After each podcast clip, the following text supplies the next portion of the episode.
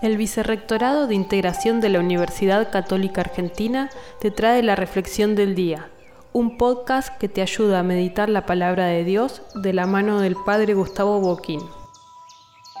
Martes primero de febrero. Ayer escuchábamos que Jesús era rechazado. En cambio, cuando llega la otra orilla del lago, una gran multitud se reunió alrededor de él y allí se le piden dos milagros. Uno, el jefe de la sinagoga, que vaya a ver a su hija que se está muriendo. Y en el camino, una mujer que padecía hemorragias se acerca con fe a Jesús y queda sanada. Jesús va a la casa del jefe de la sinagoga y cura a la hija. La tomó de la mano y le dijo, Niña, yo te lo ordeno, levántate. La niña enseguida se levantó y comenzó a caminar.